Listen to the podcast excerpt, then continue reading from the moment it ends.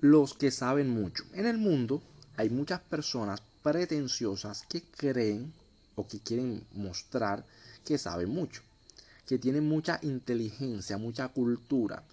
Entonces estamos en esta época donde te ponen una pintura invisible y te dicen, tú no entiendes de esto, tú no sabes de esto, esto es muy complejo para tu mente pobre y retrógrada, tú no tienes un espíritu cultivado y compran pinturas invisibles por miles de dólares, hasta millones de dólares.